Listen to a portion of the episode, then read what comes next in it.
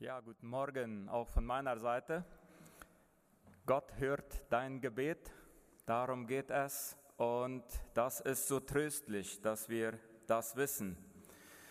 Das Thema der Predigt Gebet und Segenswünsche füreinander und miteinander. Wir sehen, dass das auch zu unserem Motto passt, verbunden mit Christus, verbunden miteinander. Maria Eizen, meine Großmutter, wurde in Russland geboren und hatte es schon in den Kinderjahren nicht leicht. Wie so manche unserer Vorfahren ist sie dann mit ihren Eltern und Geschwistern über den Amur geflüchtet. In Harbin arbeitete sie als Dienstmädchen und hat sich dann mit 19 Jahren mit meinem Großvater, den sie beinahe nicht kannte, verheiratet in Harbin, damit er eine Wirtschaft bekommen sollte hier im Chaco, weil als Soltero bekam man hier keine Wirtschaft. Die Ansiedlungsjahre waren sehr schwer. Zehn Kinder wurden in mehr oder weniger kurzen Abständen geboren und im Alter pflegte sie noch jahrelang ihren Mann, bis er starb. Sie war eine, ich würde sagen, eine starke Frau, die noch mit über 90 Jahren in ihrem Häuschen auf dem Altenheimhof Zwieback gebacken hat. Doch auch irgendwann verließen sie die Kräfte und sie war ans Bett gebunden. Dann konnte sie auch nicht mehr die Gottesdienste besuchen, hat aber sehr viel gebetet. Und wenn ich sage sehr viel, dann meine ich auch sehr viel. Sie war äh, eine Frau, die alle Geburtstage ihrer Groß- und Urgroßkinder auswendig kannte. Und davon hatte sie so viele, dass sie jede Woche mindestens für ein paar beten konnte. Und das hat sie ausgenutzt. Aber sie hat nicht nur für ihre Kinder, Groß- und Urgroßkinder gebetet, sie hat auch sehr viel für die Gemeinde und die Pastoren gebetet in der Gemeinde und für die Gemeindemitarbeiter. Sie sagte immer, das kann ich noch. Als sie im Jahre 2012 mit beinahe 99 Jahren starb, ging eine treue Beterin von uns. Und so gibt es glücklicherweise noch viele Geschwister in unserer Gemeinde, die treu und viel beten. Meine Tante Susi Klaassen ist auch so eine. Und ein jeder von euch hat, kennt bestimmt auch jemanden aus der Gemeinde, der so ein treuer Beter ist. Und diese Leute möchte ich von hier aus einmal ganz besonders grüßen heute. Und davon handelt auch unser Text heute, vom viel vom Gebet. Den Text haben wir von Horst gehört. Auch Paulus nämlich war nicht in der Lage, seine Gemeinde zu besuchen. Er war verhindert, weil er gefangen war. Aber er betete und er schickte Grüße an die Gemeinde. Eine Predigt wie heute zu den Gebeten und Grüßen mit Segenswünschen von Paulus und seinen Mitarbeitern zu schreiben, bringt schon seine Herausforderungen, aber auch interessante Aspekte zum Vorschein. Wir haben ja den Kolosserbrief in diesem Jahr durchgepredigt und sind jetzt beim letzten Teil angekommen. Ich möchte kurz noch mal einige wichtige Daten und Fakten uns vors Auge führen. Kolossä war eine der wichtigsten Städte in Phrygien, zusammen mit Laodicea und Hierapolis bildeten sie eine Städte-Dreieck. Also das, sie waren so etwa in einem Radius von 20 Kilometern auseinander, diese drei Städte. Paulus gibt sich bereits im ersten Vers als der Verfasser des Kolosserbriefs zu erkennen. Der Kolosserbrief selber besteht aus drei Teilen. Am Anfang des Briefes spricht er von der Danksagung und Fürbitte. Im Hauptteil seines Briefes wendet er sich an die Christen und an die Gemeinde mit dem Hinweis, wie sie zu leben haben und im letzten Teil verabschiedet er sich von der Gemeinde, worum es auch heute gehen soll. In unserem Text für heute setzen wir uns zunächst damit auseinander, wie die Haltung als Christ zu verstehen ist. Der Diener des Herrn und unsere Haltung den Ungläubigen gegenüber. Danach zeigt uns Paulus eine ganz besondere Beziehung zu seinen Mitarbeitern. Daraus können wir lernen, wie wichtig solche Beziehungen gerade in schweren Zeiten sind. Erstens kommen wir zu den Anweisungen zum Gebet. Wir kennen und sollen, wir können und sollen füreinander beten. Das war vom Anbeginn ein Kennzeichen der, der christlichen Gemeinschaft. Die ersten Gemeinden, die weit verstreut im römischen Reich lebten, standen im Kontakt über Briefe und sie beteten miteinander, äh, füreinander. Zum Beispiel auch der Apostel Paulus, das lesen wir in all seinen Briefen. Er saß jetzt im Moment wegen seines Glaubens im Gefängnis, aber wo immer er auch war, er versuchte immer durch Briefe in Kontakt mit den Gemeinden zu stehen. Und er sagt in Vers 2, seid beharrlich im Gebet und wacht in ihm mit Danksagung. Nachdem Paulus zuvor eine Ermahnung ausgesprochen hat, kommt er nun dazu, uns die Wichtigkeit des Gebets ganz nahe zu bringen. In Verbindung mit dem Gebet erwähnt er hier drei Eigenschaften. Beharrlich sein, wachsam sein und dankbar sein.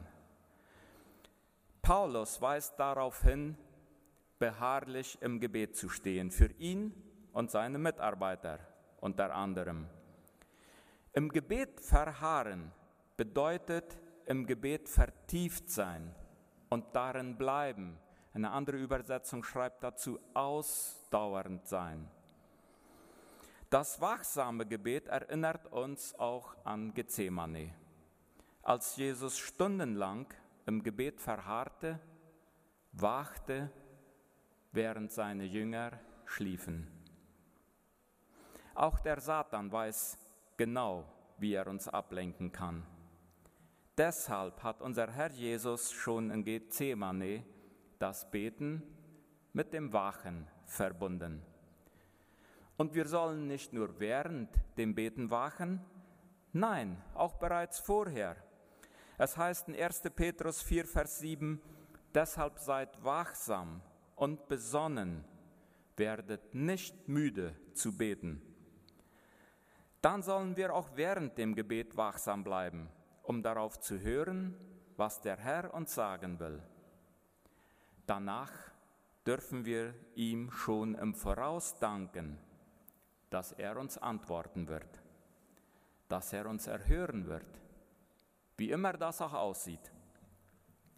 Eine dankbare Haltung nämlich ist die Folge des Denkens, unserer Gedanken, und hier ist auch das Wort danken drinnen. Aber das Danken braucht Übung und das Danken macht aber auch wieder munter. Wacht in ihm mit Danksagung. In Vers 3 und 4 geht es dann direkt um die Bitte um das Gebet. Er sagt da, betet zugleich auch für uns, dass Gott uns eine Tür auftue. Hier fällt auf, dass Paulus, obwohl er in Gefangenschaft ist, nicht um Gebet für seine Freiheit bittet. Nein, er bittet darum, dass Gott ihm eine Tür auftue, damit er das Evangelium von ihm weitersagen kann. Es ist ihm weniger wichtig, seine eigene physische Freiheit zu erlangen, als das Ungläubige die geistliche Freiheit, das ewige Leben in Christus bekommen. Übrigens, der Kolosserbrief wurde fast zeitgleich mit dem Brief an Philemon geschrieben. Und da lesen wir in Vers 23, Zugleich aber bereite mir auch eine Herberge, denn ich hoffe, dass ich euch durch eure Gebete werde geschenkt werden. Also Paulus hoffte darauf, wieder in die Freiheit zu gelangen. Und dann wollte er auch diese offenen Türen nutzen, um Gottes Wort weiterzusagen.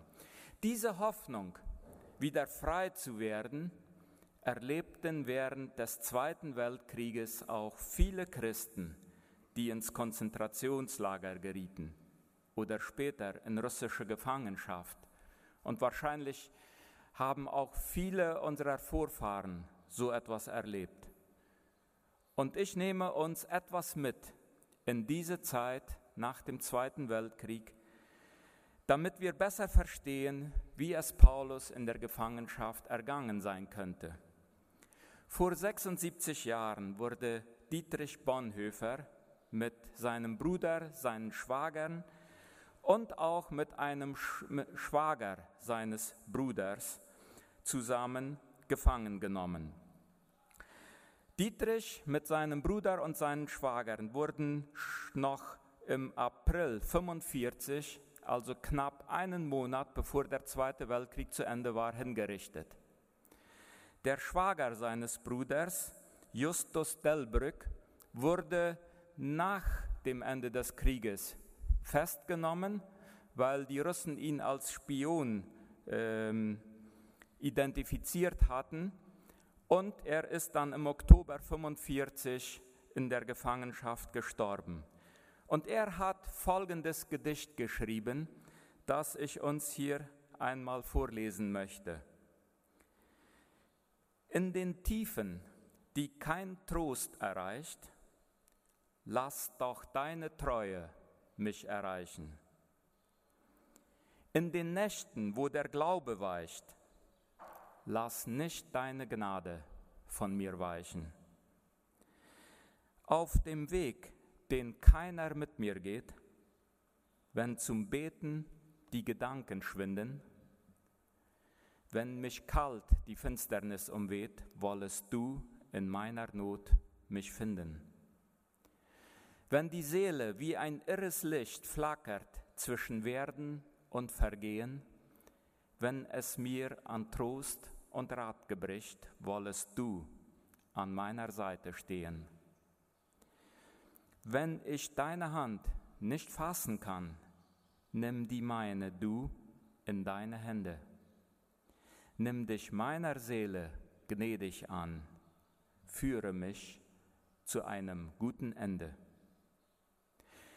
Dieses Gedicht zeigt uns, wie auch unter schwersten Bedingungen Christen den Glauben und die Hoffnung nicht aufgeben. Und ich bin mir sicher, ähnlich wird es Paulus auch gegangen sein, wie wir in seinen Briefen lesen. In Vers 5 und 6 gibt er den Christen dann einige Anweisungen. Es heißt da so, verhaltet euch weise gegenüber denen, die draußen sind. Eure Rede sei allzeit wohlklingend und mit Salz gewürzt und so weiter. Er ermahnt die Kolosser, sich den Ungläubigen, die draußen sind, das heißt draußen aus der Gemeinde sind, weise gegenüber zu verhalten. Die Christen sollen so leben, dass die Ungläubigen zu ihnen aufsehen und von ihnen lernen können. Hier geht es um unseren Umgang mit der Welt, in der Welt. Wir als Christen, genau wie die Kolosser damals, haben eine Verantwortung den Menschen gegenüber, die noch nicht eine Beziehung mit Christus haben. Und dafür brauchen wir viel Weisheit. Unser Wandel in Vers 5 und unser Reden in Vers 6 ist das, was von unseren Mitarbeitern, von unseren Vorgesetzten, von unseren Nachbarn und mit, immer, äh, mit wem auch immer wir zu tun haben, am ersten wahrgenommen wird. Deshalb sagt Paulus, eure Rede soll angenehm, also wohlklingend und schmackhaft mit Salz gewürzt sein. Und dafür dürfen wir uns die notwendige Weisheit von Gott erbitten. In dem größeren Teil dieses Textes kommen wir zu den Grüße und Segenswünsche. Und Paulus erwähnt hier einige ihm sehr wichtig gewordene Personen. Und ich weiß nicht, ob jemand mitgezählt hat, als Horst diesen Text gelesen hat. Wenn ich jetzt mal würde schätzen lassen sollen, wahrscheinlich würden da nicht alle auf die Zahl 10 kommen, aber er hat insgesamt zehn Personen erwähnt. Hamilton Smith schreibt dazu, die Grüße, mit denen der Brief schließt, stellen ein schönes Bild christlicher Liebe, eines gegenseitigen Interesses an den jeweiligen Umständen und eine zarte Fürsorge für das geistliche Wohlergehen des Volkes Gottes dar. Es ist hier nicht so, wie wir uns oft von Freunden, von Bekannten verabschieden. Saludos oder Dale, sagt man ja so ganz schnell mal. Nein, Paulus gibt hier Grüße oder Seg und Segenswünsche weiter, die mit Adjektiven ausgeschmückt sind die seine Mitarbeiter auf eine ganz besondere Art und Weise beschreiben. Und er beschreibt sie nicht nur, wie sie sind, sondern auch, was sie ihm geholfen haben oder den Kolossern, an die ja der Brief gerichtet war, helfen können. Wir werden hier sehen, welche besondere Beziehung er zu diesen Helfern hatte. Und ich habe diese zehn Personen mal in drei Gruppen eingeteilt. Die ersten zwei Personen gehören zu den Brüdern unterwegs. Die nächsten sechs Personen gehören zu den Brüdern in der Gefangenschaft. Und die letzten zwei Personen, die erwähnt werden, nenne ich mal Brüder in den Gemeinden. Wir lesen in Vers 7 bis 9 von Tychicus und Onesimus. Und Paulus sagt dazu ihn, äh, schreibt da im Brief, dass sie der Gemeinde berichten werden, wie es ihm geht. Er schreibt von Tychicus, der liebe Bruder und treue Diener. Und das ist interessant, dass er die gleichen Adjektive auch bei Onesimus braucht. Da heißt es in Vers 9, mit ihm sende ich Onesimus, den treuen und lieben Bruder Tychikos äh, bedeutet übersetzt glücklich oder das Glückskind, war ein Mitarbeiter von Paulus. Der liebe Bruder, der treue Diener und der Mitknecht. Er begleitete ihn auf der dritten Missionsreise von Mazedonien nach Troas. Mit Onesimus zusammen überbrachte er die Briefe des Paulus aus Rom an die Gemeinden in Ephesus, Kolossee und auch an Philemon. Später wollte Paulus ihn oder Artemas noch zu Titus schicken. In 2 Timotheus 4, Vers 12 wird erwähnt, dass Tychicus von Paulus nach Ephesus gesandt wird. Er war also so etwas wie Paulus sein Scheikbengel. Ähm, damals ging eben alles über Personen, die einen Brief mitnahmen und den weitergaben. Das war damals die Möglichkeit. Ähm, also Informationen, Briefe, Grüße und so weiter zu verschicken. Und da war Tychikos ein sehr nützlicher Mensch für Paulus. Onesimus bedeutet übersetzt nützlich und er war ein Sklave gewesen ein Sklave, der seinem Herrn Philemon in Kolossee entlaufen war. Und da läuten bei uns schon ein bisschen die Glocken, äh, Philemon. Als Onesimus nach Rom kam, um, begegnete er dort Paulus. Durch diese Begegnung wurde er gläubig und wurde von Paulus mit dem Philemonbrief nach Kolossee ausgerechnet zu seinem gewesenen Herrn geschickt, vor dem er weggelaufen war. Dahin wurde er zurückgeschickt. Und Paulus schreibt Philemon in dem Brief so, so bitte ich dich wegen meines Kindes Onesimus, den ich gezeugt habe in der Gefangenschaft, der dir früher unnütz war, jetzt aber dir und mir sehr nützlich ist. Und weiter in Vers 15, denn vielleicht war er darum eine Zeit lang von dir getrennt, damit du ihn auf ewig wieder hast, nicht mehr als einen Sklaven, sondern als einen, der mehr ist als ein Sklave, ein lieber Bruder. Und in Vers 18 schreibt Paulus sogar noch an Philemon, wenn er aber dir geschadet hat oder etwas schuldig ist, das rechne mir an. Ich will's dir bezahlen.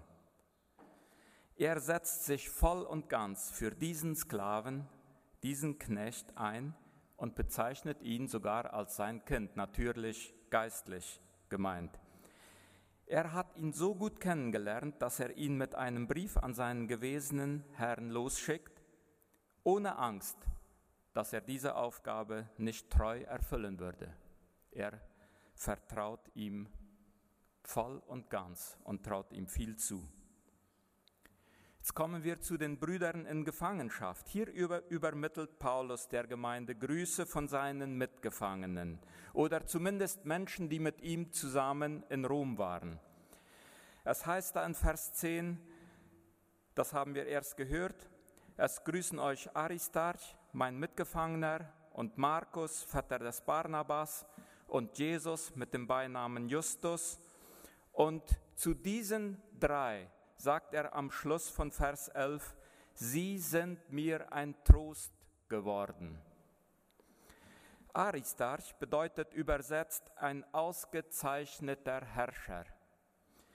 Er ist ein mazedonischer Christ aus Thessalonich, der Paulus immer wieder auf seinen Reisen begleitet. Beim Aufruhr der Goldschmiede in Ephesus, wir erinnern uns ja daran, werden er und Gaius von der wütenden Menge ergriffen. Aber es scheint ihnen nichts passiert zu sein, wenigstens nichts Schlimmes, denn er begleitet Paulus auch später weiter und ist auch mit ihm zusammen in Rom, wo Paulus ihn als seinen Mitgefangenen bezeichnet. Auch Philemon lässt Paulus von Aristarch grüßen. Er war also ein sehr naher Mitarbeiter und Begleiter von Paulus. Markus ist der lateinische Name von Hammer. Er ist der Beiname des Judenchristen Johannes. Er gilt als der Autor des zweiten Evangeliums und wahrscheinlich war er Levit, weil er der Vetter des Leviten Barnabas war. In der Urgemeinde war er ein sehr bekannter äh, Mann. Er wird von Paulus und Barnabas von Jerusalem aus mitgenommen in die Gemeinde von Antiochia. Auf der ersten Missionsreise begleitet er diese beiden Leute, hält aber nicht durch und kehrt von Perge aus, um zurück nach Jerusalem zu gehen. Er lässt sie praktisch im Stich, Paulus und Barnabas und geht zurück. Zur zweiten Missionsreise will Barnabas ihn trotzdem wieder mitnehmen, aber Paulus weigert sich. Mit dem nicht noch einmal. So nimmt Barnabas Markus mit und Paulus entscheidet sich für Silas. Da gehen sie getrennte Wege. Doch danach bessert sich das Verhältnis wieder. Und das ist das Schöne daran. Wir lesen sogar in 2 Timotheus 4, Vers 11, wo Paulus schreibt, Markus nimm zu dir und bringe ihn mit dir, denn er ist mir nützlich zum Dienst. Und Markus ist auch während der Gefangenschaft mit Paulus in Rom. Und er nennt ihn in 1. Petrus 5, Vers 13 sogar seinen Sohn. Hier sehen wir eine Liebe in Paulus, die uns so oft fehlt. Wenn uns jemand enttäuscht hat, vergessen wir es nicht so schnell. Wie nachtragend sind wir oft und geben diesen Menschen nicht eine zweite Chance. Doch Paulus zeigt uns hier eine seiner Eigenschaften, die wir uns aneignen sollten. Vergeben, vergessen und lieben. Das können wir lernen. Und er erwähnt den Jesus, den Justus, ist übersetzt der Gerechte. Er war ein Judenchrist. Der Name Justus taucht im Neuen Testament nur als Beinamen auf. Und hier in Kolosser wird er als ein Mitstreiter am Reich Gottes erwähnt.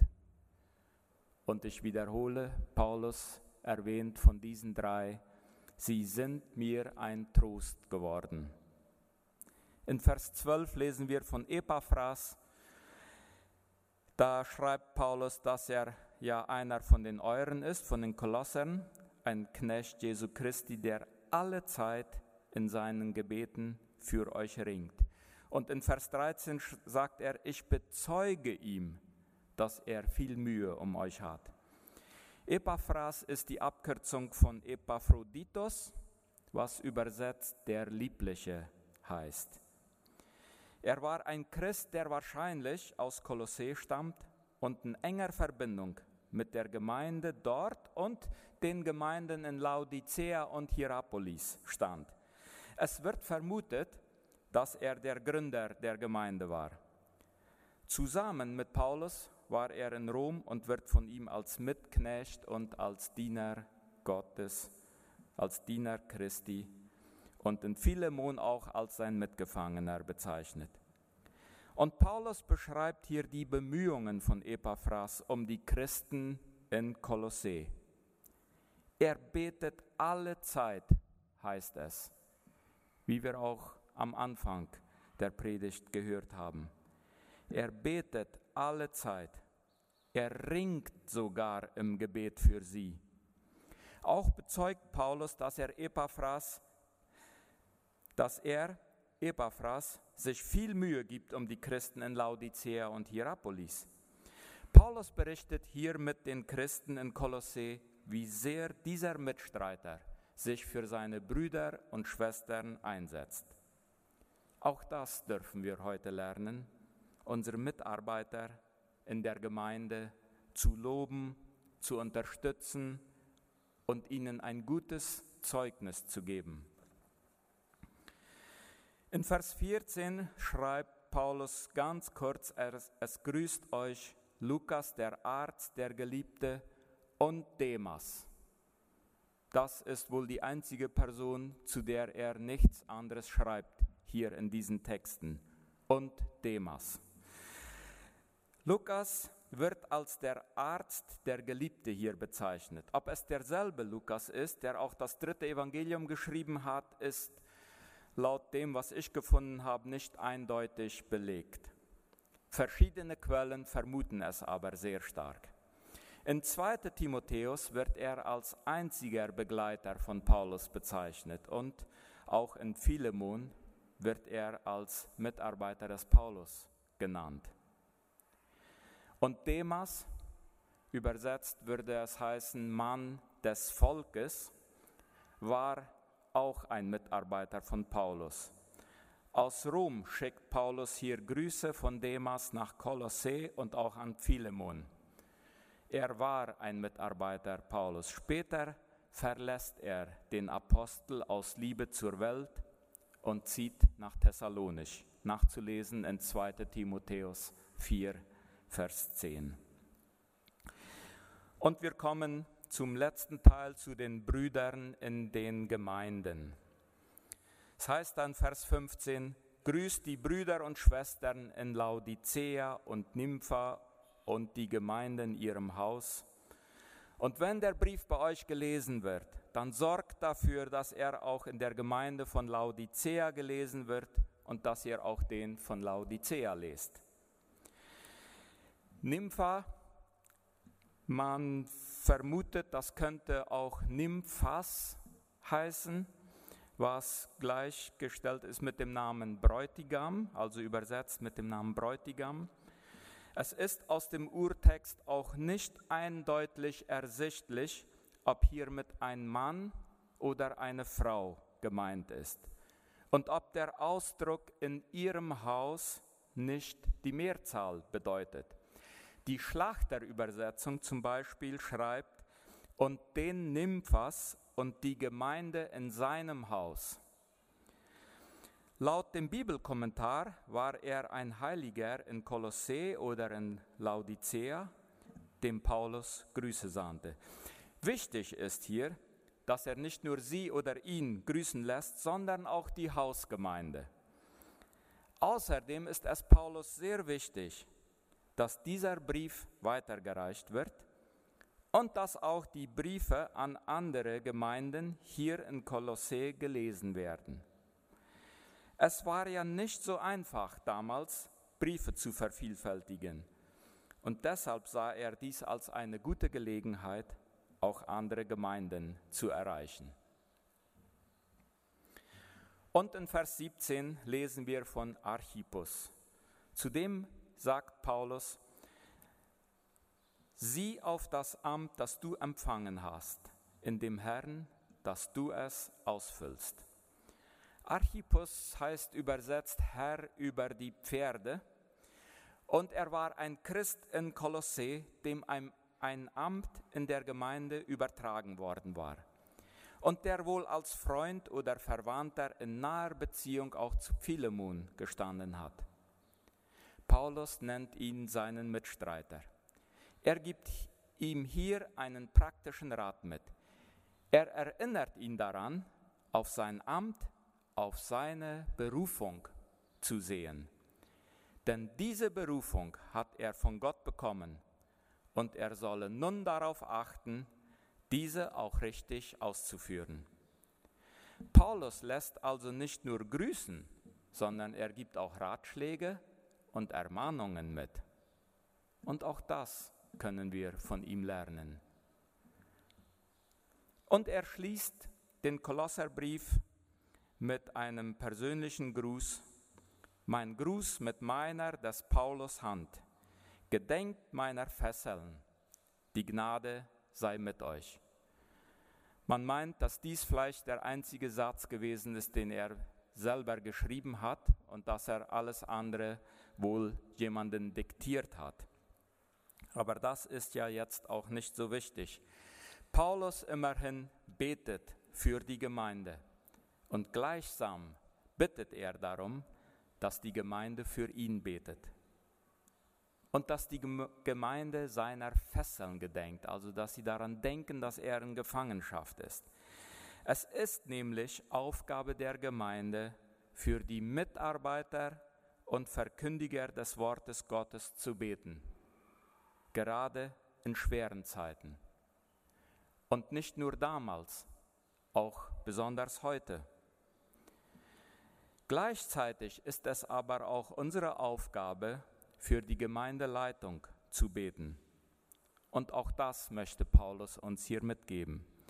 Es ist unsere Gemeinde, äh, es ist unsere Verantwortung, unsere Aufgabe als Gemeindeglieder für die Mitarbeiter und Verkündiger und für die Gemeindeleitung zu beten.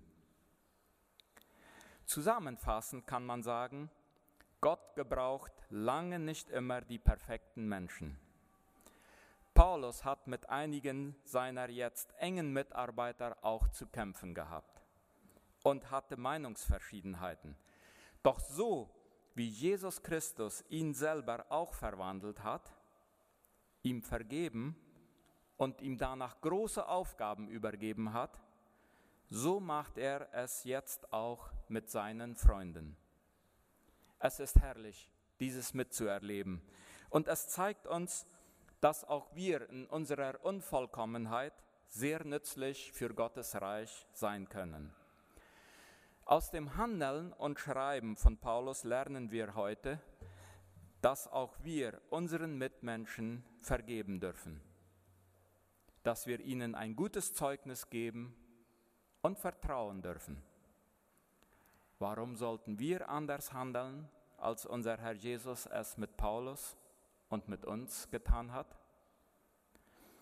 Gott helfe uns dabei, dass wir Segen verbreiten und ein Segen für andere sein können.